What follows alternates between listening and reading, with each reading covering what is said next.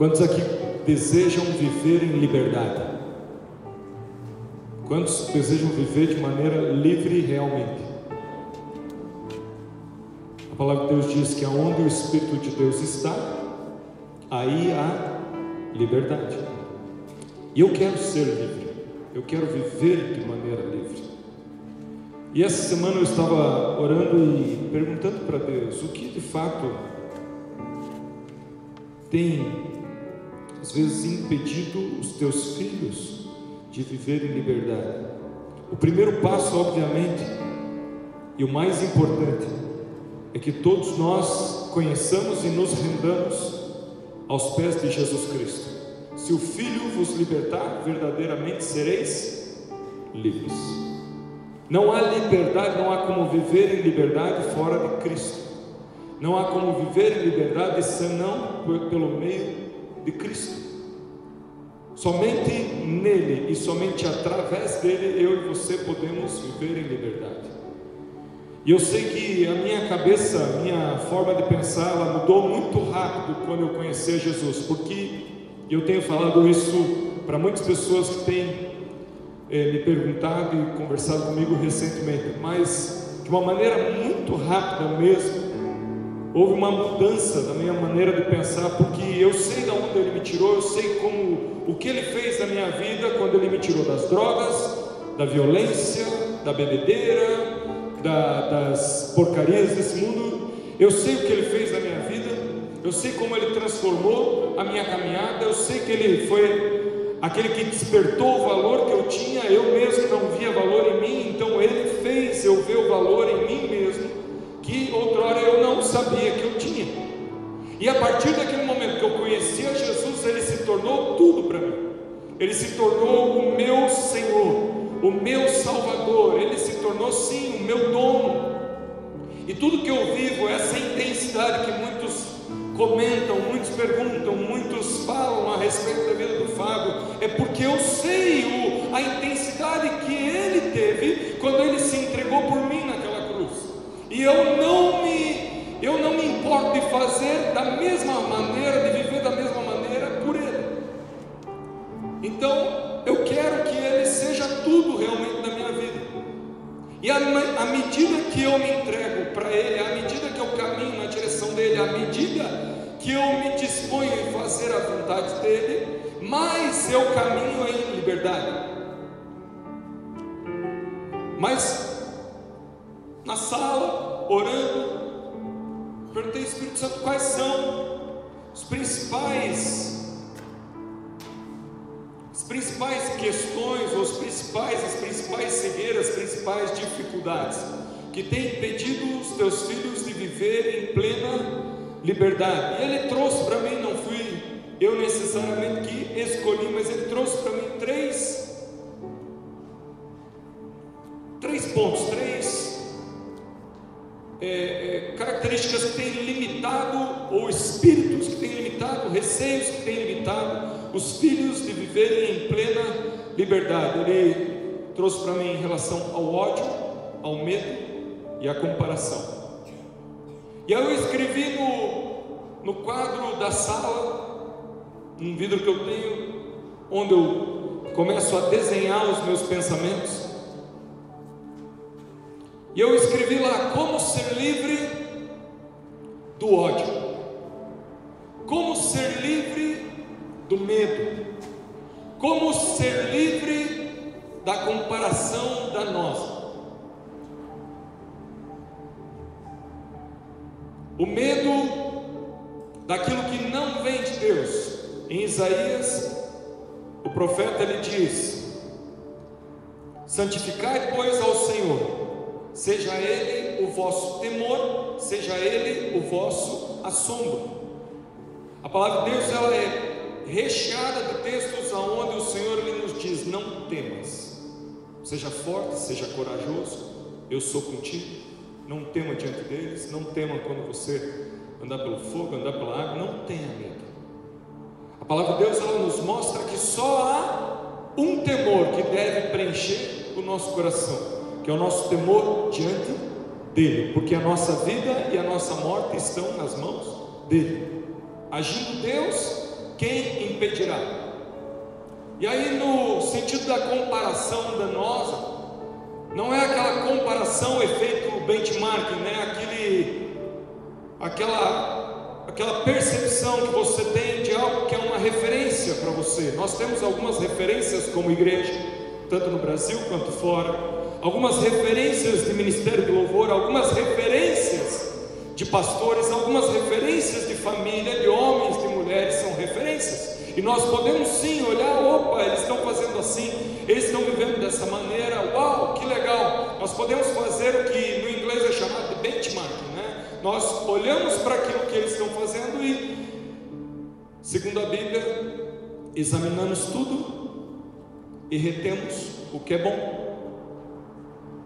Nós percebemos o que há de bom que Deus tem feito por aí, não recriamos, não reinventamos e adaptamos aquilo que for bom. Então há muito para explorar e eu, eu, tenho certeza que eu, eu desci assim, alguns dois, três níveis de profundidade, mas há muito mais ainda para explorar a respeito tanto da comparação quanto do medo, assim como do ódio. E é sobre o ódio que eu quero falar nessa noite. Há uma impressão no meu coração aqui que que simplesmente pelo fato de eu tocar nesse tema nessa noite, ainda que eu não tenha esgotado ele, ainda que isso venha despertar uma curiosidade no teu coração a respeito de como viver em maior e maior e maior liberdade sem uma caminhada de ódio. Eu tenho certeza que só pelo fato de nós tocarmos no tema nessa noite, isso vai fazer com que cadeias caiam, que prisões se abram, que algemas sejam arrebentadas, cordas sejam cortadas. Eu tenho certeza que grilhões vão ser quebrados. Eu tenho certeza que algo vai se romper, alguma muralha vai cair. Há uma barreira diante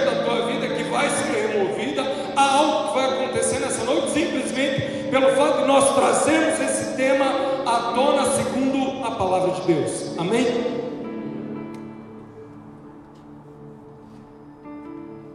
Abra comigo sua Bíblia lá em 1 João. Carta de João, a primeira carta de João, no capítulo 2.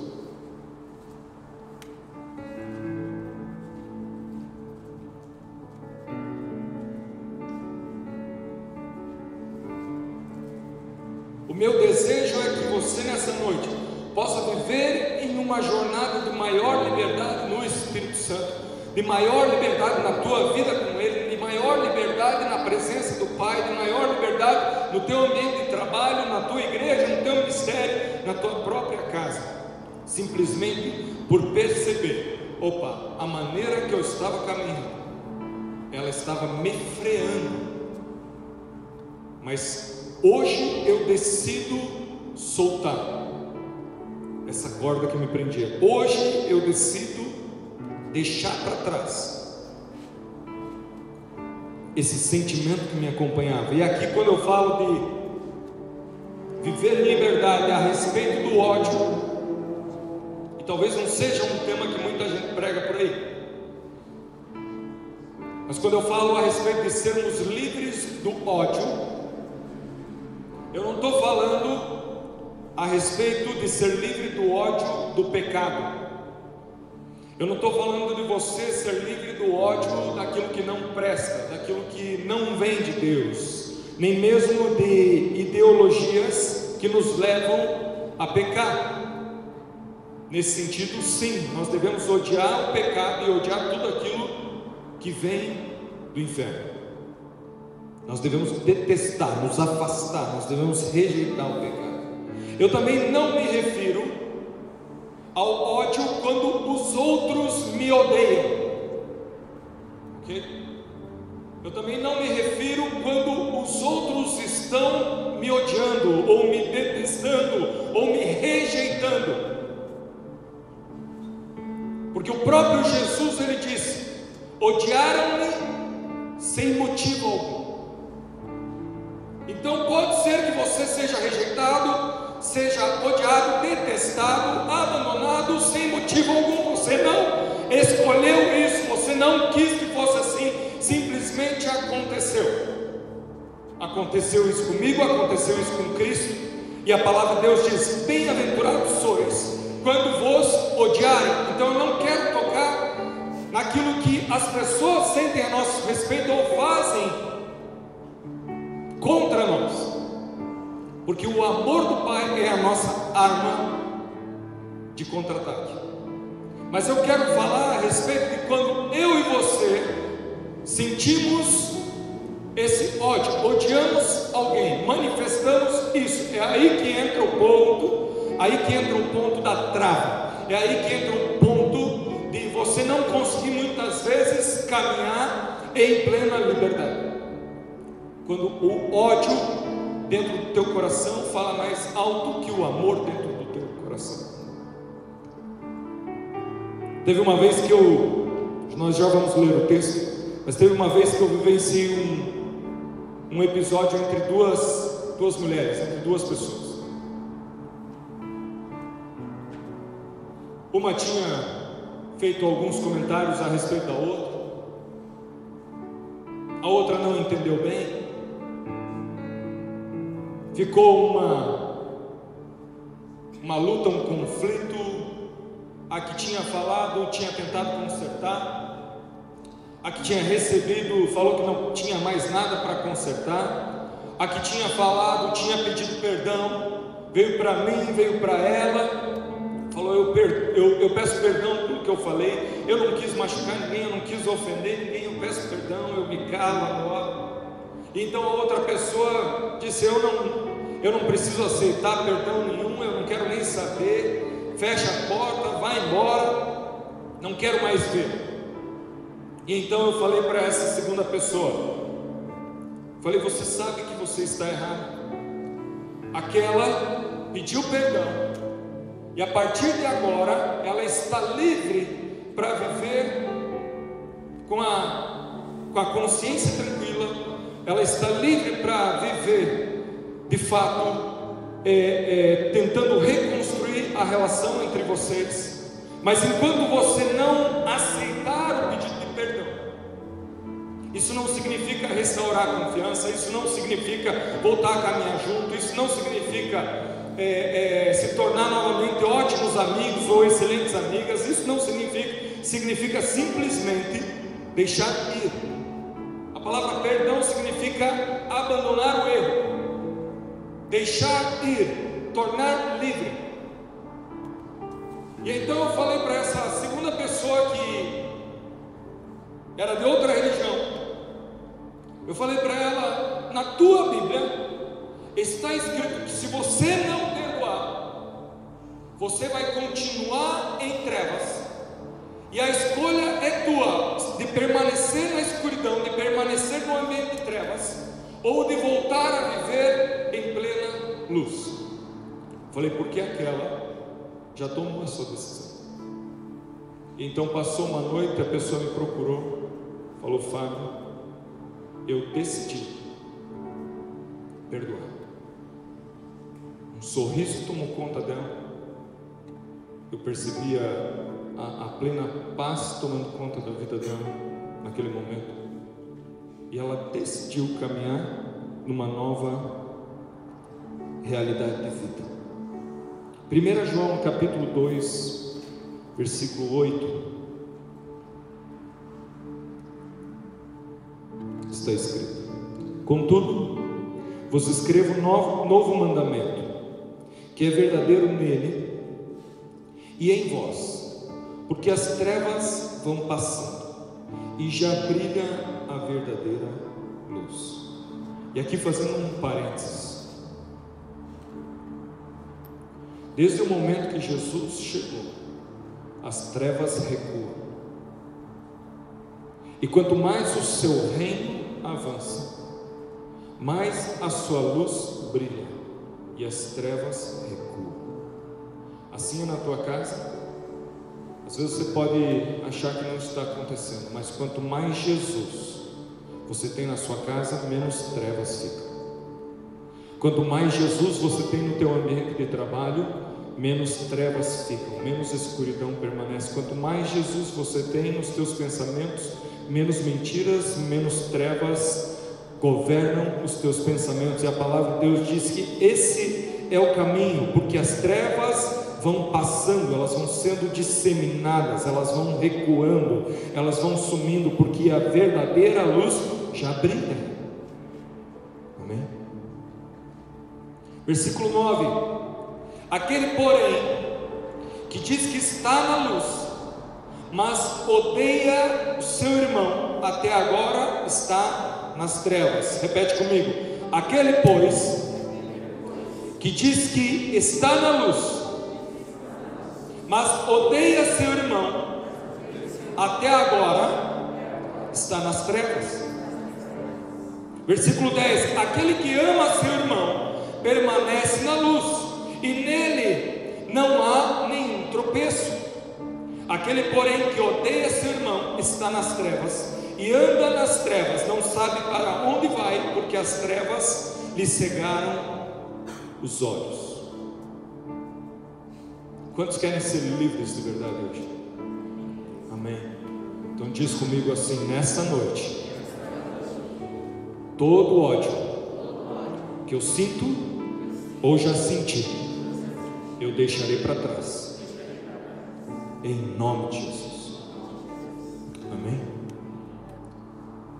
Um exemplo disso é a falta de perdão. A falta de perdão, ela é um sinal de ódio. Perdoar, como nós falamos, significa deixar ir, abandonar, rasgar a dívida, liberar. E uma das raízes do ódio, ou uma das raízes da falta de perdão, é o orgulho. O orgulho de você querer permanecer no controle da situação. O orgulho de você querer permanecer com a razão sobre a situação. Eu já pedi tanto perdão por algo que eu não fiz que eu perdi as contas. Mas pelo simples fato de perder a discussão, mas reatar o relacionamento, eu pedi perdão. Porque mais importa para mim, às vezes mostrar que o relacionamento é importante do que o argumento que eu tenho.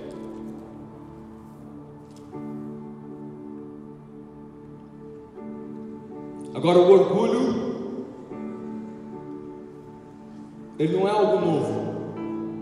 O orgulho, ele não é algo dos últimos dias dessa geração. O orgulho, ele vem lá de Isaías 14. A palavra de Deus diz a respeito de Lúcifer, a respeito de Satanás. Outrora ele era um anjo de luz. Mas mesmo como um anjo de luz, a palavra de Deus diz em Isaías 14 o seguinte: Tu dizias, se vangloriava, declarava de forma orgulhosa, tu dizias no seu coração: Eu subirei ao céu, acima das estrelas de Deus, exaltarei o meu trono e no monte da congregação me assentarei. Nas extremidades do norte subirei acima das mais altas nuvens e serei semelhante ao Altíssimo. Contudo, a palavra de Deus diz: Contudo, você será precipitado para o reino dos mortos, no mais profundo do abismo. Satanás, mesmo sendo um anjo de luz, por causa do orgulho e da prepotência de ser acima de Deus, de sentar acima das estrelas do céu, ele foi precipitado no reino dos, mortos. E o propósito que ele tinha de iluminar o céu dos céus foi lançado por terra, por causa do orgulho. Em 1 João, ainda capítulo 3, versículo 15, está escrito: Todo aquele que odeia seu irmão é assassino, é homicida. E vós sabeis que nenhum assassino, nenhum homicida tem a vida eterna permanente em si.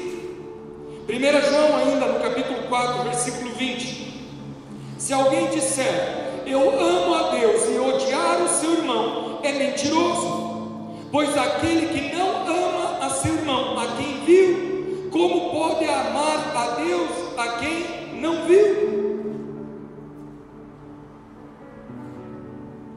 O meu desejo nessa noite é que toda raiz de amargura, de rancor, de orgulho, de ódio no seu coração seja arrancada pelo Espírito Santo nessa noite. Aonde o Espírito de Deus está, há liberdade, e se você permitir, se você permitir nessa noite, Ele tem liberdade para arrancar essa raiz de ódio. A minha sensação é como se houvesse mato no jardim.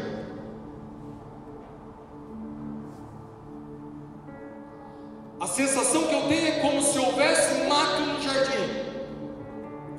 E vira e mexe, você vai lá e tenta arrancar o mato, mas o mato ele quebra e a raiz permanece.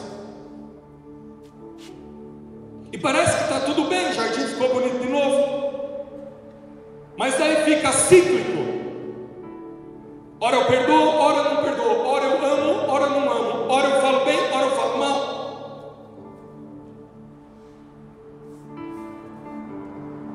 Mas nessa noite eu sinto Deus movimentando a terra.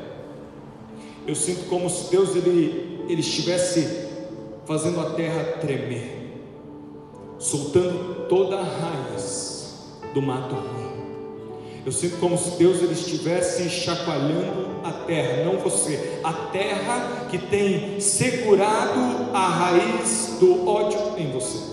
Eu sinto que Deus ele está tremendo o solo, ele está chacoalhando a terra. E nessa noite, quando você esticar a mão predispuser a tirar o mato, ele não vai sair pela metade, ele não vai sair apenas uma parte, ele vai sair com raiz e tudo, e você vai arrancá-lo de uma vez por todas, não vai ser mais cíclico, não vai ser mais oscilação, você não vai viver mais numa montanha russa de amar ou de odiar, de falar bem ou falar mal. Nessa noite eu declaro o Espírito Santo te ajudando a arrancar toda a toda malícia, todo engano, toda mentira do, do solo da tua vida, e a partir de hoje o amor governar as tuas emoções, os teus pensamentos, as tuas decisões e inclusive as palavras que saem da tua boca.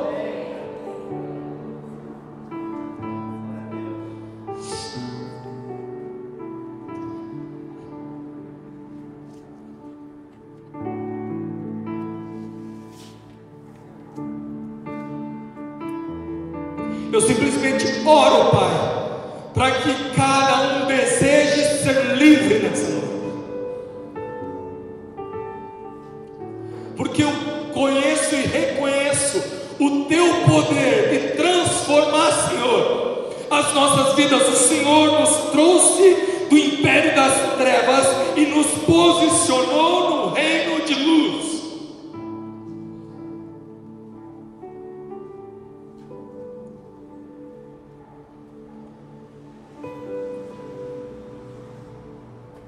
Essa noite, essa semana na House School foi muito, foi muito incrível. Procurador da um homem de respeito, Guilherme Shelby. Doutor Guilherme Shelby esteve conosco na House School essa semana. Foi uma aula sensacional.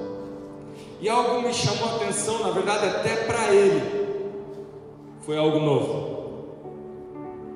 Ele ficou tão feliz com uma pergunta que foi feita, que a maneira que ele respondeu, ele pediu, por favor, gravem, mandem, porque eu nunca tinha respondido dessa forma essa pergunta. E o Espírito Santo realmente ministrou, ensinou cada um de nós através daquela resposta.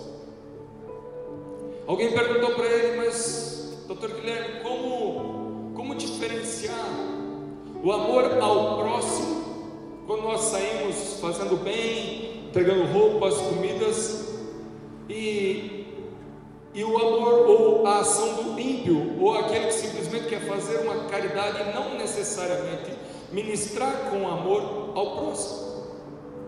E aí ele foi tão, tão sábio na resposta, porque ele fez um paralelo entre a filantropia e o amor ao próximo. E de maneira alguma ele fez descaso ou falou mal da filantropia, e muito menos eu quero fazer nessa noite.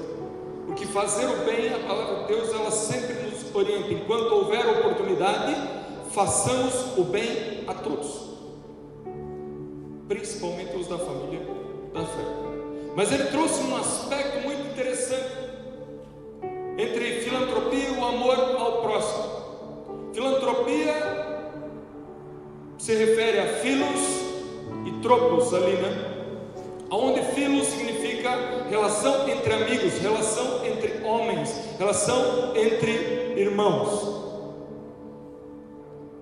Ele falou: quando você faz algo seguindo a filantropia, você não está fazendo isso baseado no amor ágape, que é o amor incondicional de Deus, mas você está fazendo isso através de um amor filéu, que é o um amor entre irmãos. E quando você age no amor entre irmãos, você, em algumas situações, você pode esperar algo em troca.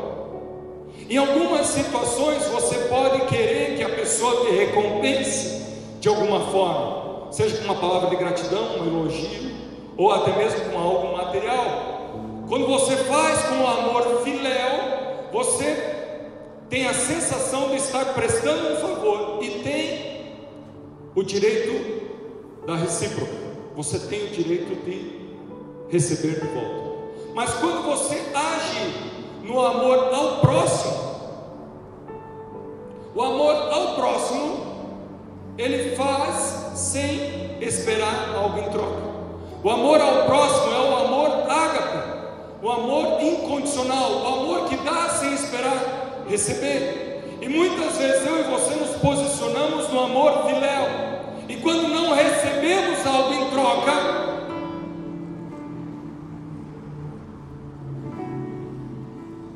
quando não recebemos o elogio em troca, quando não é demonstrada a mesma gratidão em relação a nós por aquilo que nós oferecemos, nós ficamos chateados, magoados, tristes. E muitas vezes aquele amor demonstrado ele começa a se transformar em rejeição, em distância, em distanciamento, em nós começamos a repelir, já que ele não não reconhece, então que fique para lá. Já que ele não reconhece, que ele fique para lá. Já que ela não consegue reconhecer o que eu fiz para ela, que fique para lá. Já que não, fique para lá, e fique para lá, e fique para lá. E nós vamos repelindo. Agora, o amor ao próximo, o amor ágape, o amor que vem de Deus, ele é incondicional, incircunstancial. Ele independe da situação e não espera retorno. Falando com a Mari esses dias, a gente estava falando um pouco a respeito de seguidores, discípulos. Deus colocou um pensamento na minha, na minha cabeça.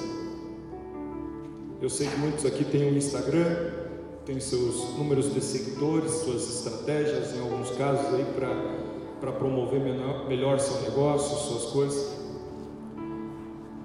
Mas veio um pensamento no meu coração assim: não, eu não espero por seguidores, ou por aumentar o número de seguidores. E talvez eu não espere também pelo número de discípulos, mas eu olhei para Mari, será que é possível contar quantas pessoas eu amo? Será que é possível de alguma maneira contar ou poder listar quantas pessoas eu decidi amar? Quantas pessoas eu decidi incentivar? Quantas pessoas eu decidi perdoar? Quantas pessoas eu decidi encorajar? Quantas eu decidi investir? Visitar, aconselhar, orar?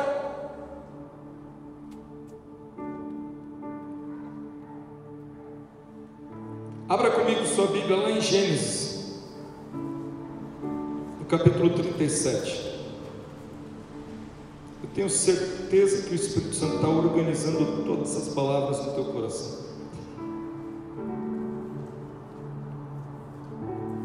Gênesis no capítulo 37, versículo 3.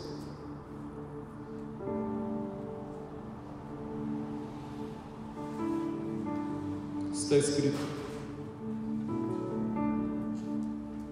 Israel amava a José mais do que a todos os seus outros filhos, porque ele era filho da sua velhice e fez-lhe uma túnica de várias cores.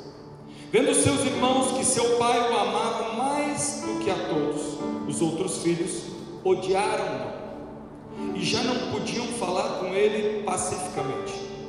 José então teve um sonho e o contou aos seus irmãos, e por isso o odiaram ainda mais. Normalmente, quando nós olhamos para esse texto, nós vemos as atitudes de José.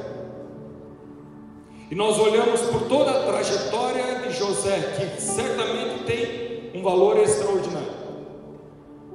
E Deus amava José desde o início, por isso, lhe deu uma túnica, lhe deu um sonho, e ele enfrentou a agressão, enfrentou a venda para o povo mercadante, ele foi preso, ele foi acusado e, assim por diante. Mas Deus, em todos os momentos da vida de José, demonstrou sobre ele o seu amor.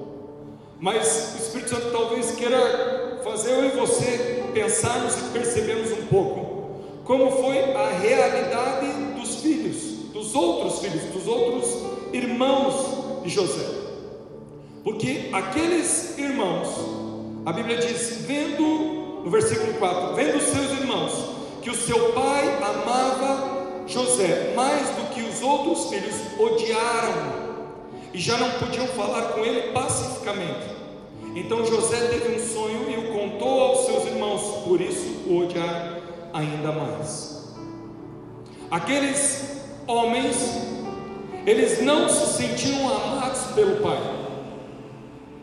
E quando eles viram o filho José, o irmão José, recebendo um presente, um carinho do pai, eles ficaram enfurecidos. Eles não aceitaram. Eu não sei se já passou pelo teu coração ou pelos teus pensamentos ver alguém sendo abençoado e aquilo não fazer sentido para você. Eu não aceito como pode ele ser escolhido para estar nessa posição e não eu.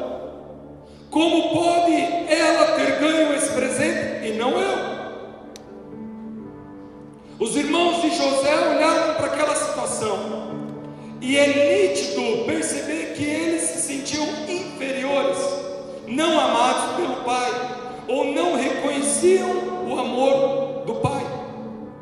A Bíblia diz que José, ou que Jacó, Israel, amava mais José do que os outros, porque ele foi o fruto do casamento com Raquel, o fruto tão esperado daquele casamento com uma mulher que por anos era estéril e que gritava nos salões: Dá-me filhos, senão eu morro. E de repente José e Benjamim são gerados. E a Bíblia diz que este era muito amado pelo pai. Mas isso não significa que o amor do pai pelos outros diminuiu. Eu lembro quando nós tivemos a, a Olivia, nós temos duas filhas, a Lara e a Olivia. A Lara já tinha seus dois anos e nós estávamos esperando a Olivia. E o maior questionamento que eu tinha com Deus era: será que eu vou ser capaz de amar a Olivia, nossa filha mais nova, com o mesmo amor que eu amo Lara?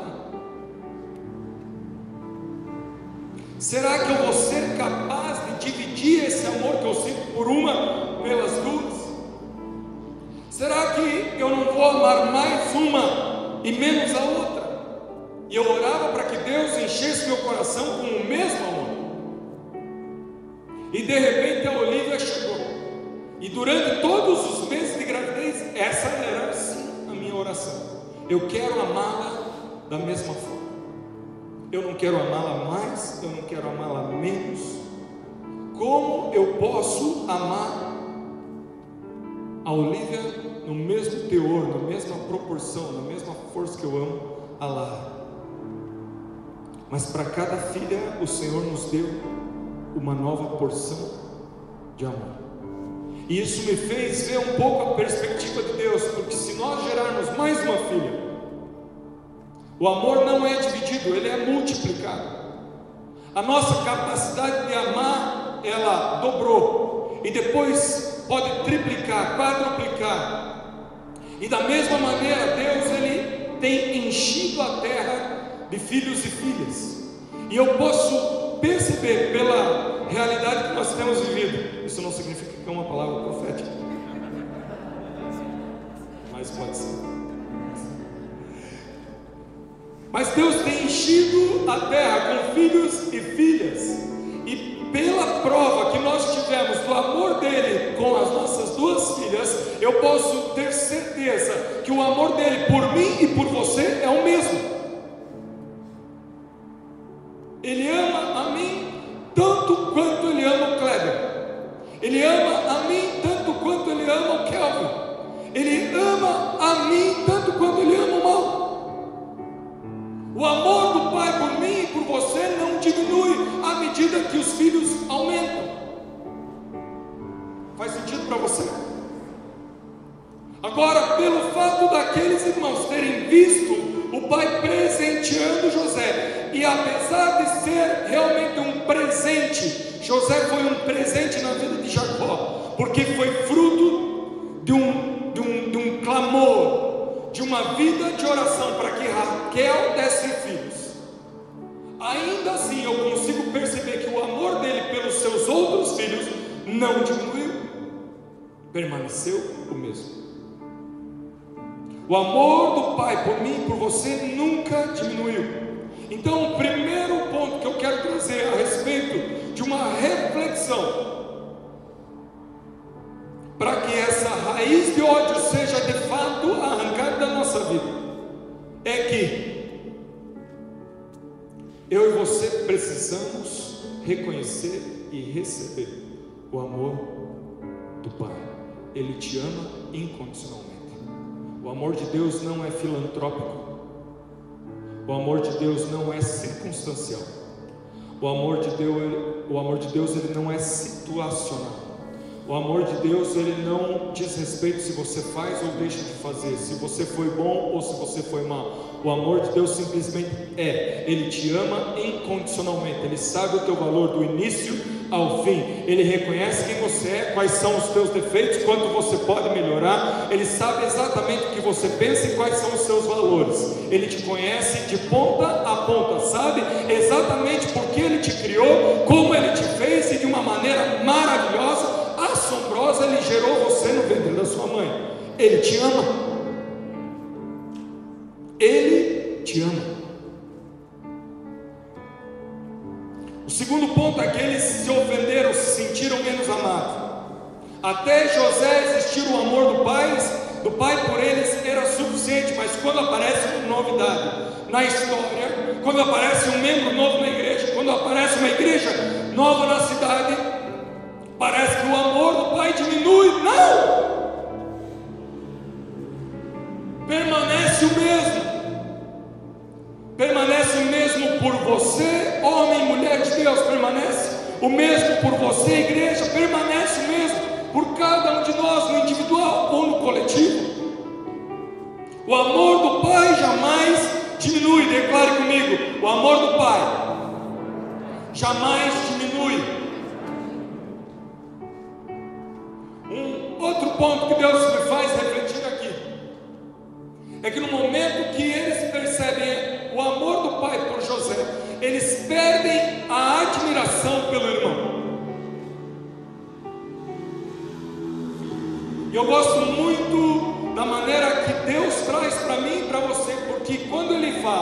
em 1 João, ele não está falando de alguém desconhecido, ele está falando a respeito do irmão.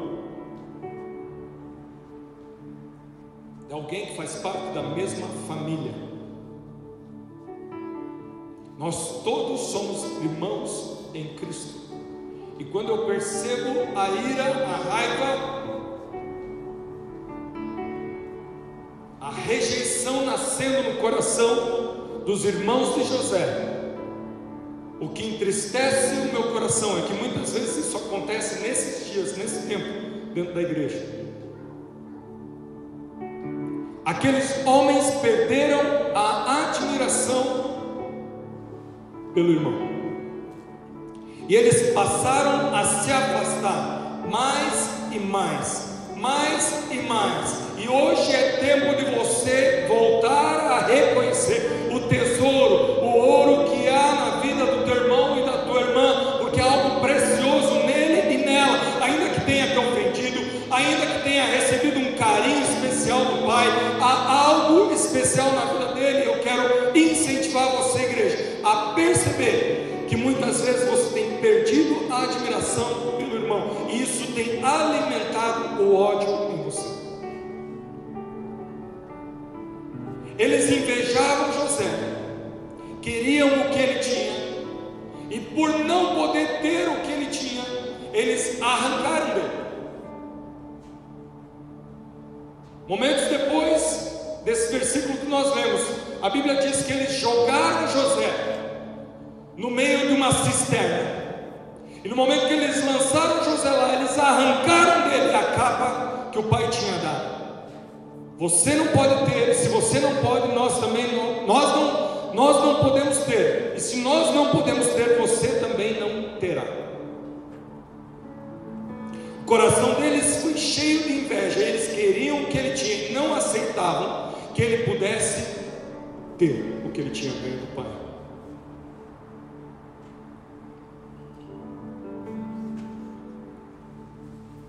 Não permitiam que ele pudesse sonhar. Vira e mexe eu vejo, escuto, converso com irmãos que têm tantos sonhos. Em algum momento da sua jornada alguém disse: pare de sonhar.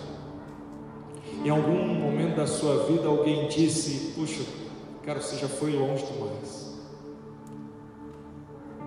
Pessoas, e muitas vezes nós mesmos, fazemos com que os outros freiem e tentem e, e, e tentamos limitar o que Deus tem para a vida dos outros, mas esse tempo acabou. A partir de hoje, eu e você seremos impulsionadores de sonhos. Os irmãos de José desejaram a sua morte. E talvez, pelo desejar a sua morte, o ódio era tão grande, que no momento que José fosse morto e o sangue fosse demonstrado para o pai, a Bíblia diz, se você não conhece a história, a Bíblia diz na sequência desse texto, que eles não mataram José, mas eles agrediram seu irmão, lançaram ele numa cisterna, arrancaram a sua capa, no momento que arrancaram a sua capa, mataram um cabrito, sujaram a capa com sangue e levaram a capa para o pai. E quando mostraram a capa para o pai, disseram: Pai, provavelmente José foi, foi destruído, ele foi, ele foi devorado por animais selvagens. O pai rasgou as suas vestes, chorou, e a minha impressão é que eles de alguma maneira pensavam que pelo fato de matar o irmão, o amor do pai aumentaria por eles. Mas para surpresa deles, amor do pai não muda.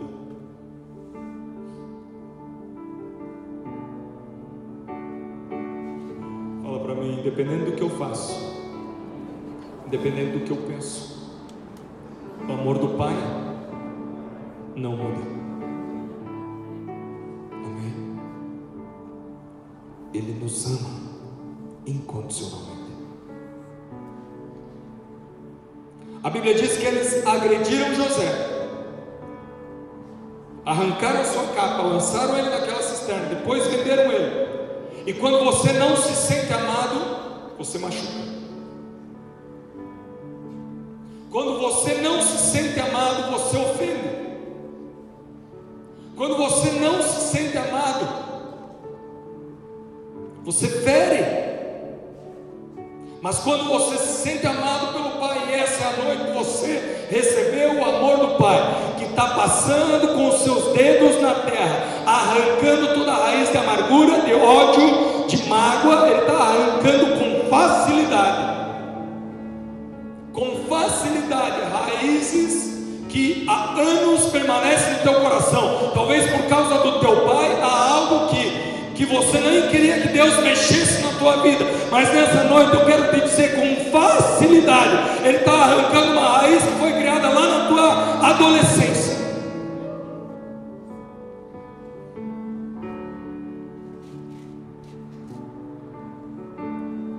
Eu vejo o agricultor passando. Jesus diz: Eu sou a videira, meu pai é agricultor está na casa. Ele está mexendo na terra. Ele está tirando aquilo que não presta para que você possa de fato viver em liberdade.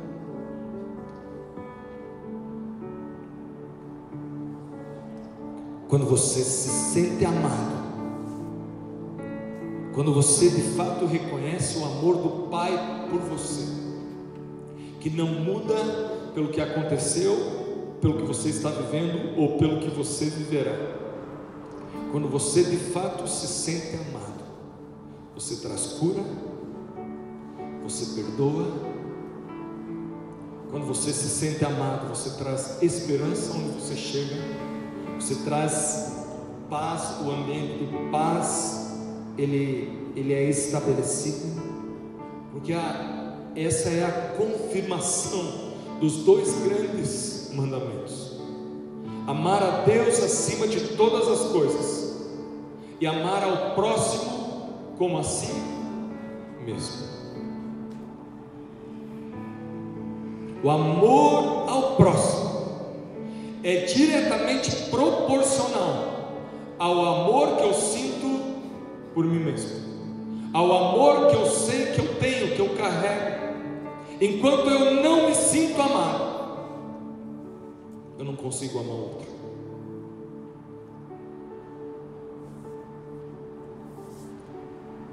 Em último lugar, eles mentiram, falaram para Jacó, falaram para Israel, que José havia sido despedaçado por algum animal selvagem e se levantaram para consolar o pai.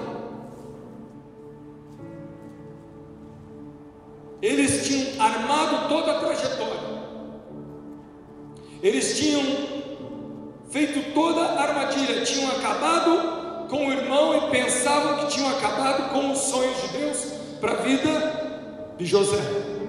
E então voltaram com aquela capa, com aquela túnica, com o sangue do cabrito Chegando na presença do pai de Jacó, disseram: Pai, eu acho que os animais selvagens devoraram José. E no momento que eles contam essa mentira, eles tentam consolar Jacó. A falsidade, o engano é estabelecido, não é o engano que gera o ódio, mas através do ódio você tenta manipular, enganar a falsidade ela começa a ser revelada e eles começam a tentar consolar Jacó através de uma mentira. E a Bíblia diz que quando eles consolam Jacó, eles trazem dor. Aquele homem está prestes a morrer quando ele sabe da notícia. Eu quero liberar uma palavra sobre nós, igreja, que nós viveremos livres do engano. Ainda a Bíblia diz: ainda que o ódio se encobre com o engano, a sua malícia será revelada na congregação. É tempo de nós congregarmos, é tempo de nós termos comunhão uns com os outros. Há uma palavra do inferno que está tentando fazer com que você fique em casa, que você se isole, que, se, que você se distancie, mas há poder na congregação, há poder na comunhão dos santos, e é na congregação que o engano revela a sua malícia, e na congregação o ódio é arrancado.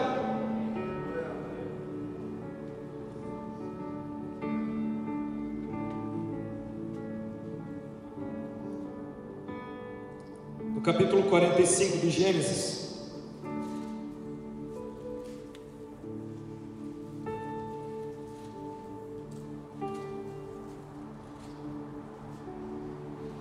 Gênesis 45, versículo 25 e 27 ao 27 está escrito: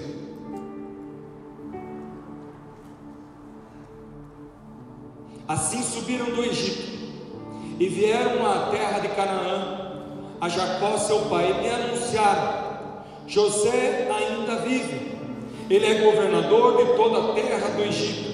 E o coração de Jacó fraquejou porque não acreditava mais neles.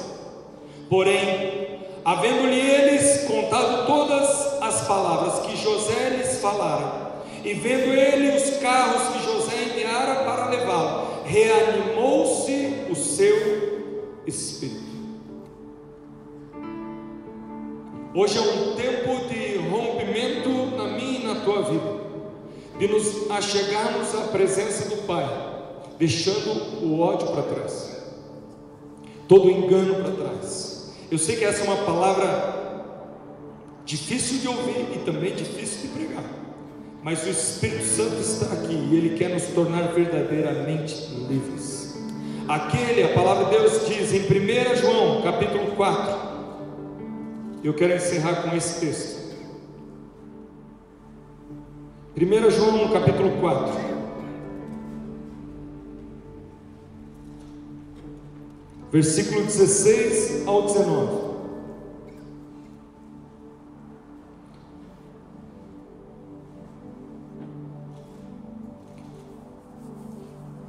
Primeira João 4, 16 ao 19.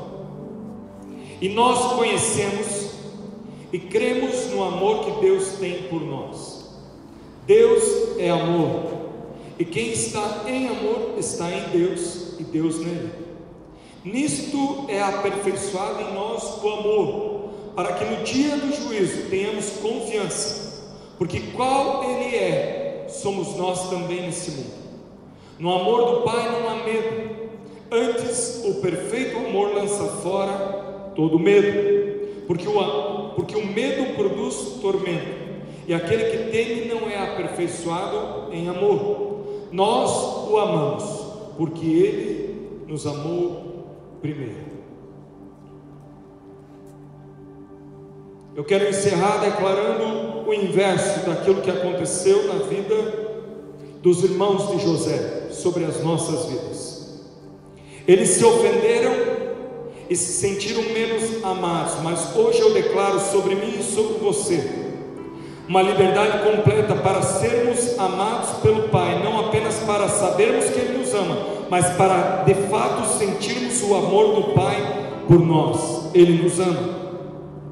Eles odiaram, detestaram, perderam toda a admiração pelo irmão, não viam nele nada mais que era bom. Mas hoje eu declaro sobre mim e sobre você, eu e você, olhando para o meu e para o teu irmão e encontrando nele algo precioso, renovando nele a nossa admiração, encontrando nele ouro.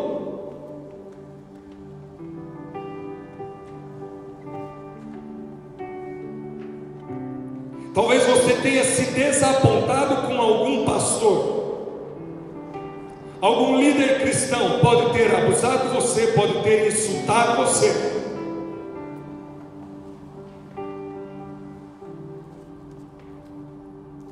Com certeza ele prestará contas daquilo que ele fez. Mas nessa noite eu quero te convidar a perdoar e deixar que Deus assuma o comando.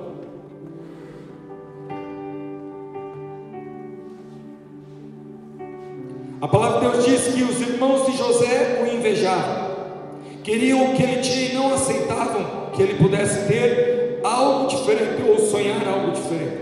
Mas hoje eu declaro sobre mim e sobre você contentamento. Contentamento com o amor que o Pai tem por você, com o propósito que Ele tem para as nossas vidas. Eu declaro sobre a minha e sobre a tua vida, como família, como igreja, contentamento contínuo. Morte, talvez pensassem que dessa forma o amor do Pai sobre a vida deles aumentaria. Eu quero declarar sobre você nessa noite você consciente, racionalmente consciente, que o amor do Pai por você é suficiente. Repete comigo essa declaração, diz comigo. Hoje eu estou consciente que o amor do Pai por mim é suficiente.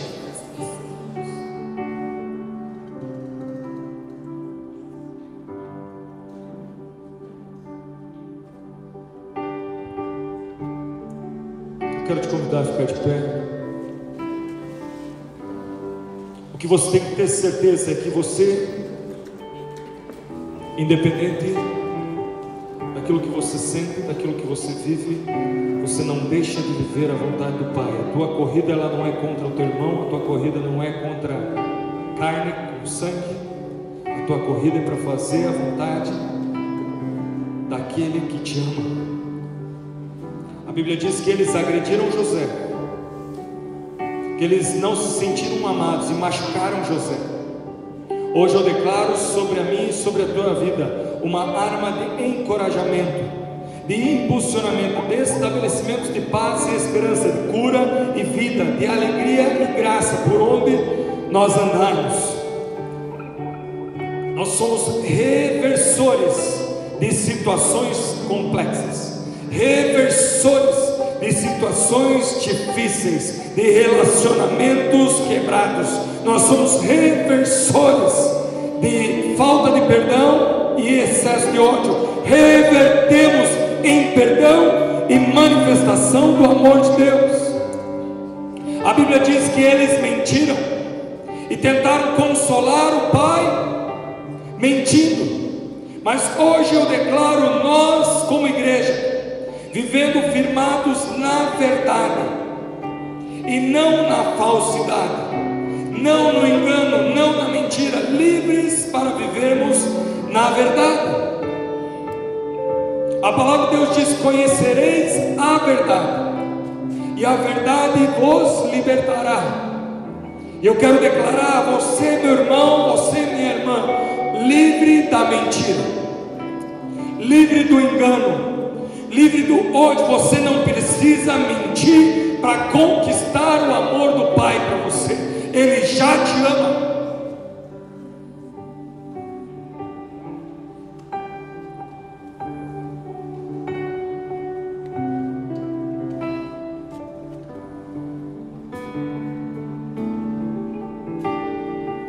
Ele já nos ama.